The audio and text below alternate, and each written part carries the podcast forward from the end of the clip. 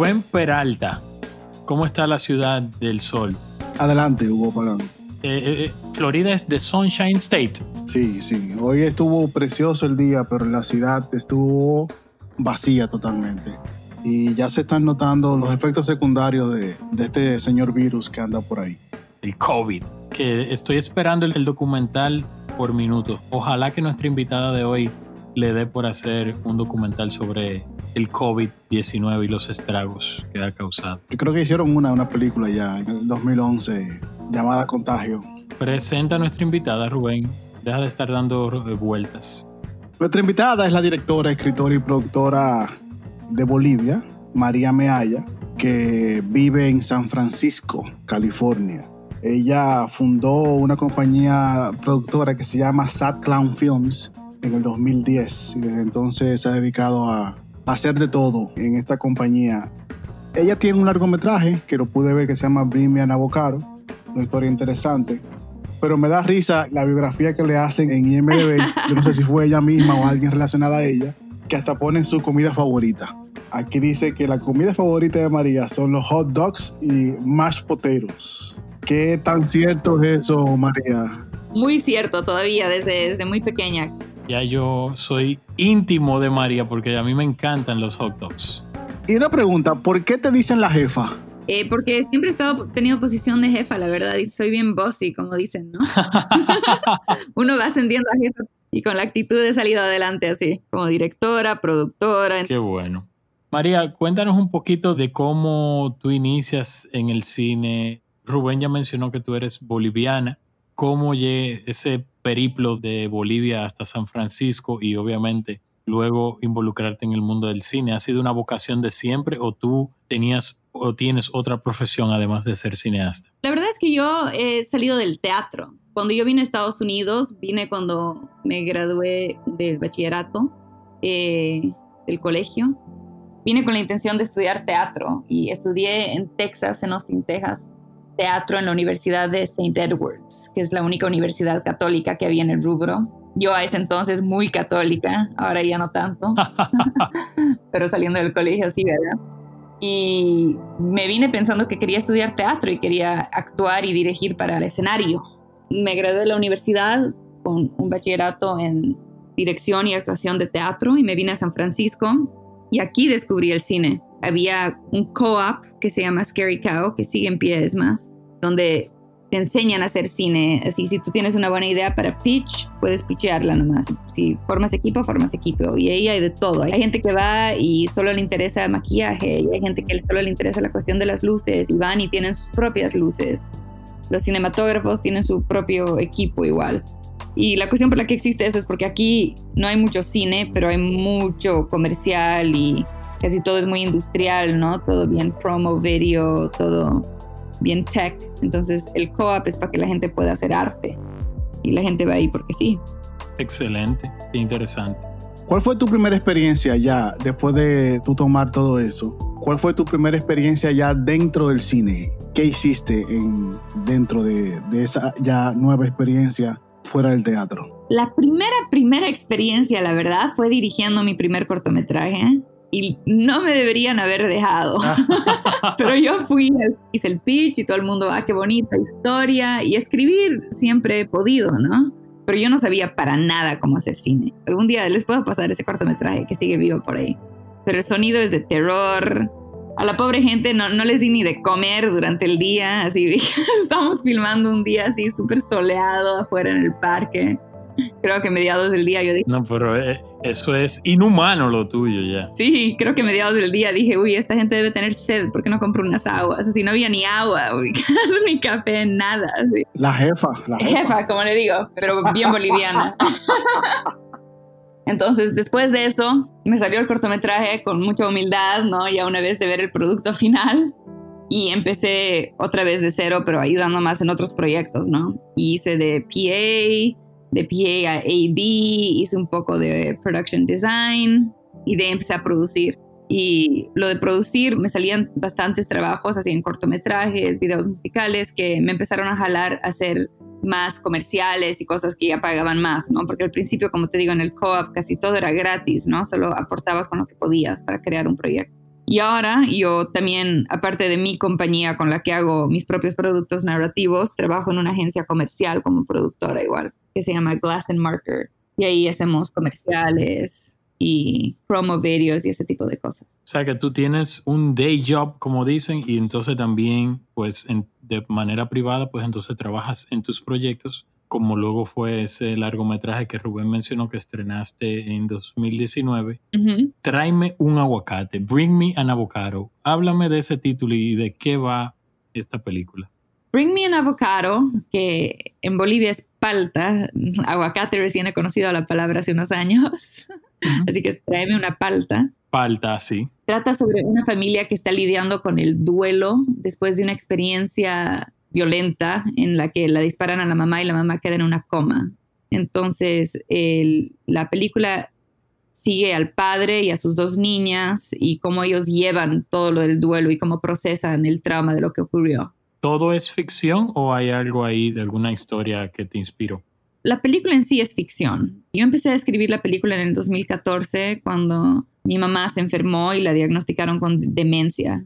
Y la razón por la que elegí escribir la película y ponerla a la mamá en una coma fue porque lo que a mí más me impactó de toda la experiencia con mi mamá, aparte obviamente de su enfermedad, fue cómo estaba reaccionando mi familia. Era como conocer a nuevas personas, ¿no? Así la gente, todos reaccionamos completamente diferente ante esas circunstancias.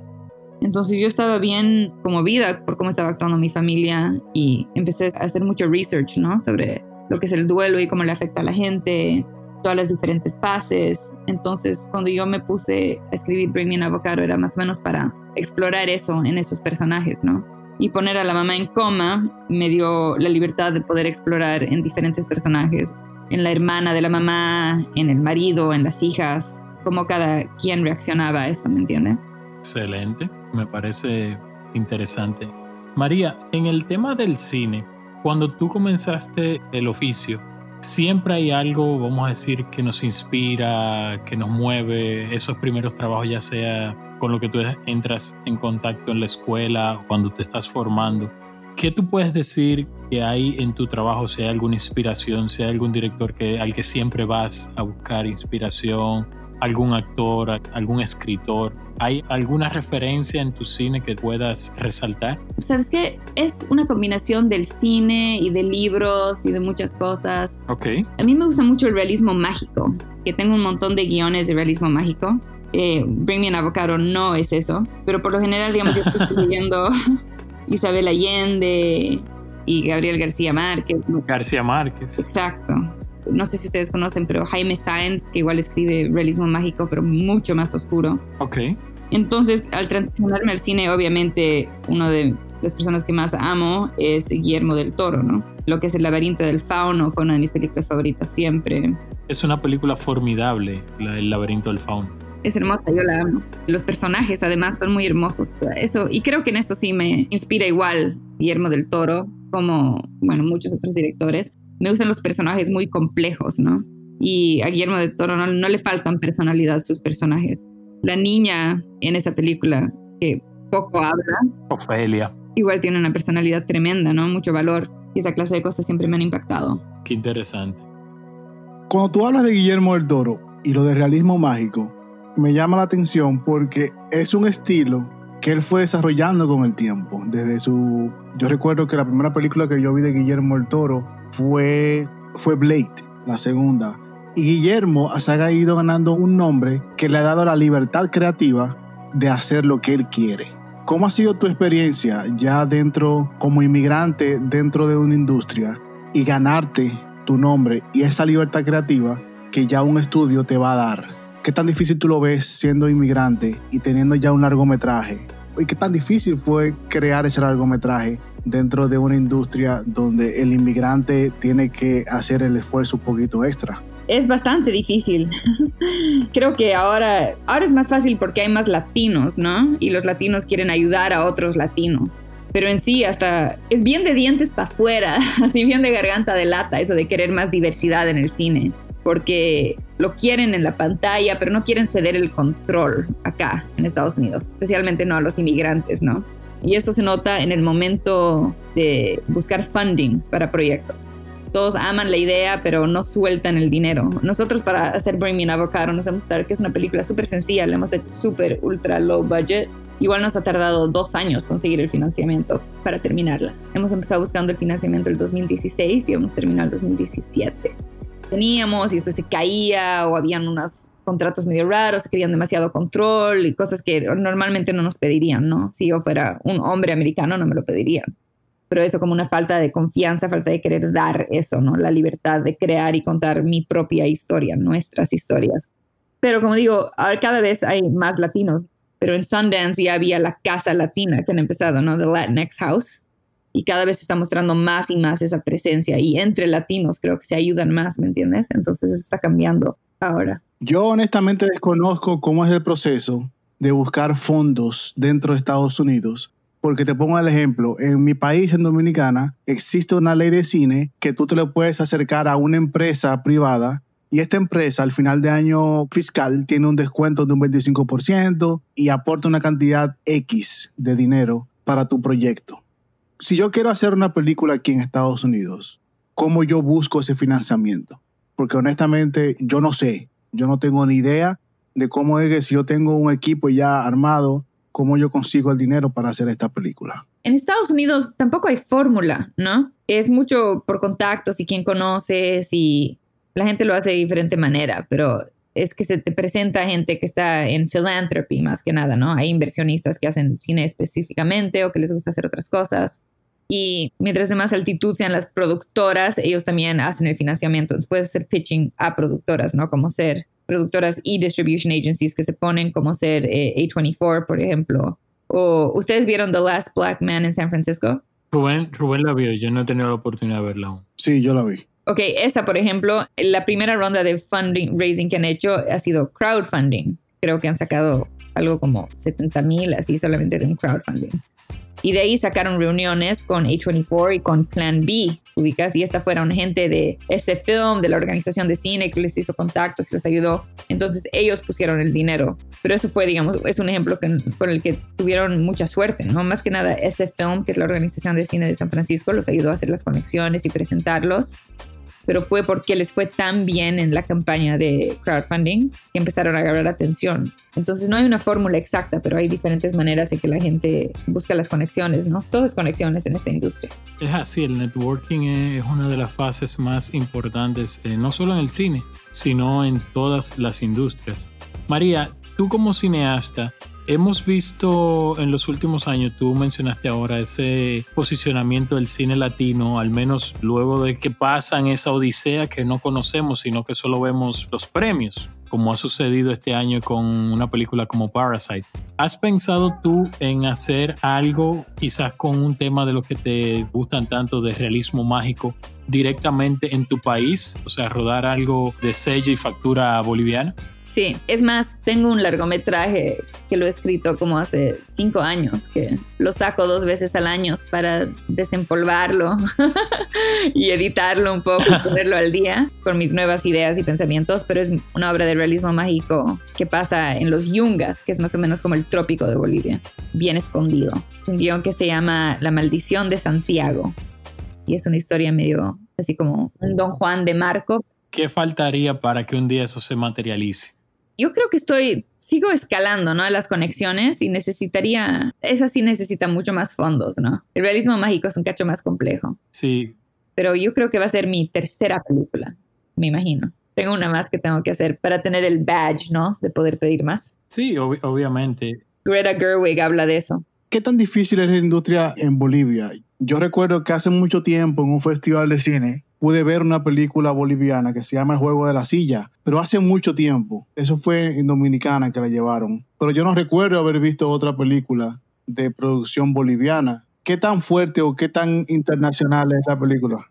Cada vez es más fácil. De la misma manera, así con el Internet y la globalización por lo general, cada vez es más fácil lo de hacer cine en todas partes, ¿no? Ya llega con más rapidez todos los tools. De Bolivia, María, yo recuerdo, y de hecho es una de las películas que más me han impactado, yo recuerdo porque eh, estuve en un taller con el maestro Jorge Sanginés y disfrutamos de algunas de sus películas ahí, y Jaguar Malku, creo que en inglés le pusieron La sangre del cóndor o algo así, para mí es una de las películas de índole de corte social más importante porque sí hubo un cambio a nivel social en Bolivia luego de esa denuncia que él hizo sobre lo que hacían los miembros del cuerpo de paz con los indígenas, con los nativos, y los sistemas de esterilización que estaban utilizando y cómo luego Bolivia después de esa película los expulsó de su territorio. O sea que sí, el cine boliviano ha dejado una marca. No sé si tú tienes alguna película de tu país que sea como que cuando Rubén te pregunta qué película tú me recomiendas de Bolivia o yo te pregunto cuál sería esa película que tú recomendarías sin miedo. Les puedo recomendar dos que acaban de salir, que son bastante nuevas. En HBO ahorita está Muralla. Muralla. Eh, que la pueden ver en HBO muralla y es sobre la trata de personas, ¿no? La trata de la gente. Y, sigue a un futbolista, a un arquero, que le dicen muralla, y más o menos cómo él termina involucrado en la trata por una situación difícil suya, ¿no? De familia. Aquí veo que el título en inglés es The Goalkeeper, asimismo, el arquero, y es dirigida por Rodrigo Patino. Entonces, esa es boliviana, anotada. ¿Cuál otra? El Gori, Gori Patiño. Hay una que creo que todavía no está en streaming y yo no la he visto, pero está ganando bastantes awards. Hizo su premiere en Outfest y esa se llama Tú me man. Como tú me, me faltas. Sí, y esa trata sobre un boliviano que vive en Nueva York y es gay y se muere y el papá que va a Nueva York a hablar con el novio de su hijo, ¿no? Como más o menos para agarrar closure y entenderlo a su hijo de una manera que no lo entendía. Ok, wow, qué interesante. Otro Rodrigo, Rodrigo Bellote, es un nombre muy común en Bolivia. Sí, parece que sí, ¿no? Tengo un primo Rodrigo igual, así que no, no, no te puedo decir eso. Tú mencionaste a Guillermo del Toro como un director que tú tienes como referencia. Te voy a preguntar, mencióname otros cuatro directores más que te han influenciado de alguna forma y por qué. ¿Por qué estos directores son importantes para ti? Obviamente Quentin Tarantino lo amo, lo amo por... Somos dos. Ahí hay otro que lo ama. hay otro que, sueña con él todas las noches. Sí, sí, Tarantino es una, una debilidad. Claro, yo igual, yo soy siempre voy al, al, cine la primera noche a ver todos sus estrenos porque amo sus películas amo cómo escribe, amo todas sus historias, amo el guion y amo el diálogo que escribe, pero más que eso, sí, la experiencia de ver la película, ¿no? Así, el soundtrack, todos sus soundtracks son increíbles, los movimientos de cámara, el set design, los colores son tan específicos por película, así realmente te llevan una experiencia muy bonita con todas sus películas. Sí, yo, yo estoy totalmente de acuerdo contigo. Tarantino es, eh, además de la impronta, o sea, del, de la fuerza que tiene como director, es también la revolución que causó en ese 1994 con Pulp Fiction y lo que vino después de ahí. Definitivamente un cineasta de los contemporáneos que es de referencia obligada, diría yo. Y yo lo conocí. ¿Lo conociste? Sí, Hugo no me perdona eso. Sí, no sé por qué él trae eso siempre a colación, pero bueno, Rubén es así, hay que aceptarlo como es. María, y tú estás en San Francisco. Hay muchos cineastas radicados en San Francisco y no en el área de Los Ángeles, porque tú hablaste de una industria de comerciales y demás, que es una industria audiovisual muy fuerte. Hay muchos cineastas radicados en esa área. Es que somos una comunidad chiquita, pero bien unida. Yo creo que casi todos nos conocemos y nos ayudamos mucho. Yo, yo he, hecho, he trabajado arte en Los Ángeles igual, más comercial que en películas independientes. Pero en Los Ángeles medio que es el trabajo de todos, ¿me entiendes? Entonces, la gente no quiere hacer eso en su tiempo libre por diversión, para ayudar a alguien.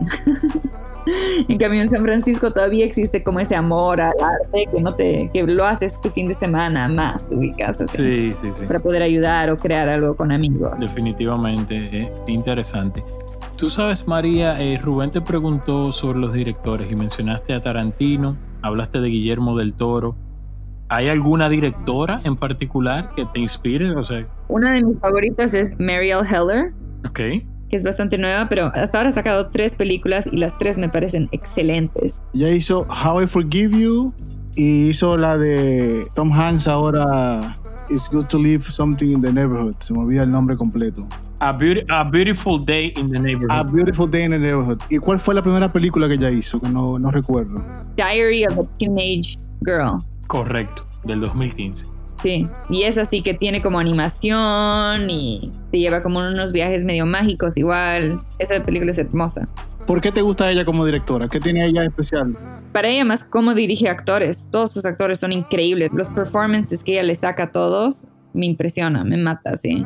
Y las historias que ella escoge, porque todas, casi todas sus, creo que hasta ahora toditas han sido adaptaciones, o de la vida real, o de Diary of a Teenage Girl es un cómic, es un graphic novel, y Can You Ever Forgive Me creo que era una autobiografía. Entonces, las historias que ella escoge para traerlas a la vida son hermosísimas y sus películas así son, te enamoras de todos los personajes y todos los personajes son tan fallados, así, no hay personaje perfecto, todos tienen muchos layers, son bien tridimensionales. Estoy de acuerdo porque incluso en esta película de Tom Hanks, la idea de Mr. Rogers que todos tenemos es que es un tipo buenachón, que siempre fue buena gente, que siempre estuvo ayudando al prójimo, pero hay un momento en una escena en la película en que él habla de sus hijos y se siente como un poquito de maldad, como un hint de rabia, como un poquito de rabia por una situación que él narra con uno de sus hijos. Y yo lo sentí, como que yo dije, oye, alguien que escribió esto, pero la directora que se enfocó en ese pequeño detalle, me hizo sentir que este hombre no es tan santo como lo piensan sino que es un ser humano que también comete errores y que siente rabia y, todo el sentimiento opuesto que vemos en televisión. Y en How I Can Forgive You, nosotros llegamos a querer a esta mujer que sabemos que está haciendo algo incorrecto. Estamos de su lado toda la película.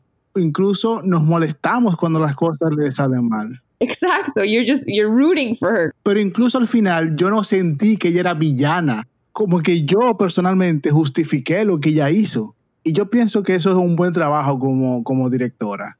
Y ahora que lo dices, voy a revisar otra vez su primera película, porque no recuerdo si la vi. Si la vi, no recuerdo nada de... Sí, deberías verla. Y ahora que tú mencionas a Mary Heller, ella fue de las que estuvieron mencionadas en la pasada entrega del Oscar, que fueron ignoradas por la academia. ¿Tú sientes que la academia ignora a las mujeres que son, a las mujeres directoras y no le da el lugar apropiado? Dentro de la industria. O sea, me parece, la verdad es que me parece bastante claro que ese es el caso, ¿no? Así, no creo, a este punto no creo que es opinión. Así, cuando ves las películas que han salido este año, así ya es una burla, ¿no? La comparación. Para empezar, así no solamente eran todas dirigidas por hombres, pero casi no habían personajes mujeres en esas películas. Ni siquiera así los que los pocos que habían casi no hablaban. Así, creo que han debido tener entre todas las películas menos de 15 minutos de mujeres hablando. Pero notaste también que los documentales, cuatro de los cinco fueron dirigidos por mujeres. Claro, pero ese siempre es el caso con documentales. El documental es el non-profit, como non-profit to corporate, ¿no? Porque el documental se puede hacer con mucho menos permiso. El documental se puede hacer entre una, dos personas, con cámaras, y se perdona mucho más, ¿no? Se perdona el sonido, las luces, porque estás viendo algo que es real. Para hacer narrativo se necesita mucho más dinero no sé si ustedes han visto todas las películas de que no fueron nominadas, digamos, vieron Honey Boy, esta de Mariel Heller.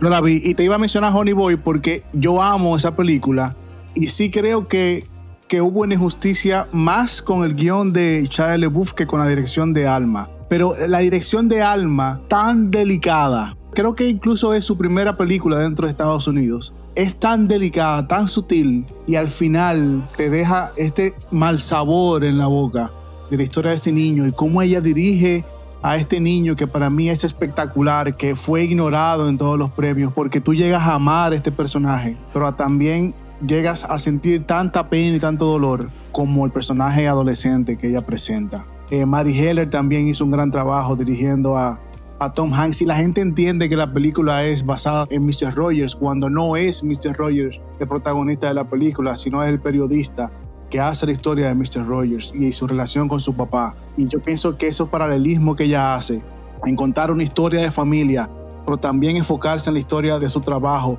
sin descuidar también la historia personal de Mr. Rogers, yo pienso que también es un extraordinario trabajo cuando ella conjuga todas esas cosas y entrega esta película. También creo que hubo una injusticia con la directora de Queen and Sleep, se me olvidó el nombre, sé que es Melina algo. Es una película hermosa, una película totalmente cuidada. También creo que hubo injusticia con Lulu Wang y The Farewell al contar una historia tan personal, como tan, tan enfocada en la cultura asiática, pero que tiene raíces también latinas, porque hay muchas cosas en las que los latinos no aparecemos en eso. Claro, pero eso, pero la dificultad de filmar en ambos países así, cuando no tienes el presupuesto para hacerlo y poder filmar así en, en ambos lugares con dos idiomas es mucho más difícil de lo que se de lo que ella lo ha hecho notar. Para, parecía fácil, la película fluido, normal, así como si nada, de una historia a la otra, de un país al siguiente. Tú sabes que Martin Scorsese ha sido acusado varias veces de que a él no le gusta poner mujeres en sus películas y que sus mujeres se parecen mucho siempre. E incluso yo pienso que solamente una mujer fue nominada y ganó el Oscar, que fue Ellen Burstyn por Alice Doesn't Live Here Anymore. Pero la mayoría de las mujeres en la película de Martin Scorsese, que es mi director favorito, tienen muy pocos diálogos. Incluso en esta película de casi cuatro horas, las mujeres tienen 20 minutos. ¿Es tu director favorito? Es mi favorito, sí. No te lo voy a negar. Pero es mi favorito no por, no por el trato que le da a las mujeres, es por otras cosas. Pero yo no lo había notado, honestamente, hasta que leí un artículo recientemente donde hacía énfasis a que Scorsese le da poca importancia a los personajes femeninos de sus películas. Y ahí hice un pequeño resumen mental pero no siempre fue así. Scorsese ha hecho grandes películas y le ha dado muy importancia, no en todas, pero sí en, la mayoría de sus películas. Lo que yo me enfoco más de Scorsese es que él le gusta contar historias de gente blanca, básicamente. Son historias de gente blanca. Y personalmente, ahora que, yo soy parte de varios sindicatos en, dentro de periodismo de aquí de Estados Unidos, yo me he dado cuenta que hay grupos.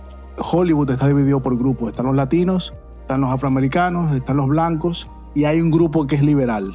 Y cada quien ala para su lado, como decimos República Dominicana. ¿Tú crees que ahora cuando gana Parasite y se ve el cine internacional ya de una manera diferente, ¿tú crees que eso va a abrir más puertas a que Hollywood, como yo dije en un artículo, lea subtítulos y se abra a otras culturas y se abra a otras historias? Como bien lo dijo el director Bong joon dentro de su, de su discurso en el Globo de Oro, que dijo que si leyeran subtítulos se abrirían a más historias. ¿Tú crees que ese premio abriría más puertas para gente como tú, que tenga más oportunidades ahora de, de contar sus historias? Ojalá. Ojalá, está por verse, pero yo estoy... Y los guiones que estoy presentando ahora son toditos, si no, si no en español, en ambos, en inglés y en español con mucho spanglish. Pero la verdad es que no le tengo mucha confianza, me parece muy, me parece que fue una excepción, ¿no? De la misma manera que tuvimos un Obama y después no llegó un Trump, así, me parece parecido, así, que, que les gusta volver a lo suyo y agarrarse de lo suyo, ¿no? A Hollywood en general. Sí, el, el status quo, claro, sí, definitivamente un paréntesis, algo que yo pienso que todos latinos estamos esperando, y es que In the Heights es una película que viene con mucho empuje y que promete ser la película latina como fue Crazy Rich Asians hace unos años, que puso de moda temporalmente a los asiáticos. Yo pienso que In the Heights, la película que produce y dirige Lin Manuel Miranda, va a poner temporalmente al menos al latino o a las historias latinas de moda. Y va a ser beneficioso para gente así que ya tiene historias que contar como tú y muchos actores, muchos directores y productores latinos que viven en el oeste. Porque de alguna forma yo pienso que, y siento, y ya que lástima que me llegó a la idea cuando estábamos terminando el podcast, yo siento que todavía Hollywood tiene cierta duda con el latino. Aparte de todos los premios que han ganado Iñárritu, Del Toro y, y Cuarón, pero con crear una película latina ellos han ganado premios, pero el único ha sido Roma y no ganó mejor película. Pero yo siento que todavía el latino necesita contar su historia y que se vuelva streaming. Porque Roma no fue una película popular, fue una película conocida, pero no fue una película que todo el mundo vio como lo hizo ahora con Parasite. Y yo pienso que In the Height va a ser esa película que va a poner en boca en boca el nombre de todos nosotros, a menos dentro de la industria. Bueno, ojalá que así sea. Sí, y espero que sí. Yo me muero por verla.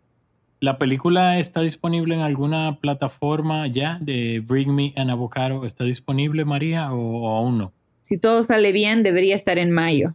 Así que va a estar en Amazon Prime en mayo, si es que todo sale bien. Yo les voy a, les voy a pasar el link cuando ya esté para que sepan. ¿En cuál plataforma? Amazon Prime. En Amazon Prime. A partir de mayo, ¿no? Excelente. Bueno, un placer, María. Y te deseamos la mejor de la suerte siempre. María, muchas gracias por tu tiempo y de verdad que fue una conversación muy interesante. Déjame saber cuando tengas otro proyecto, ya puedes volver al podcast para que hablemos de él o cuando estés filmando. Las puertas están abiertas y gracias por, por aceptar la invitación. Un gran placer, gracias por la invitación. El placer es nuestro. Hasta la próxima, un gustazo, chicos, cuídense. Quédense en casa. Un abrazo y que todo salga bien allá en Bolivia. Bueno, María, hasta la próxima. Gracias.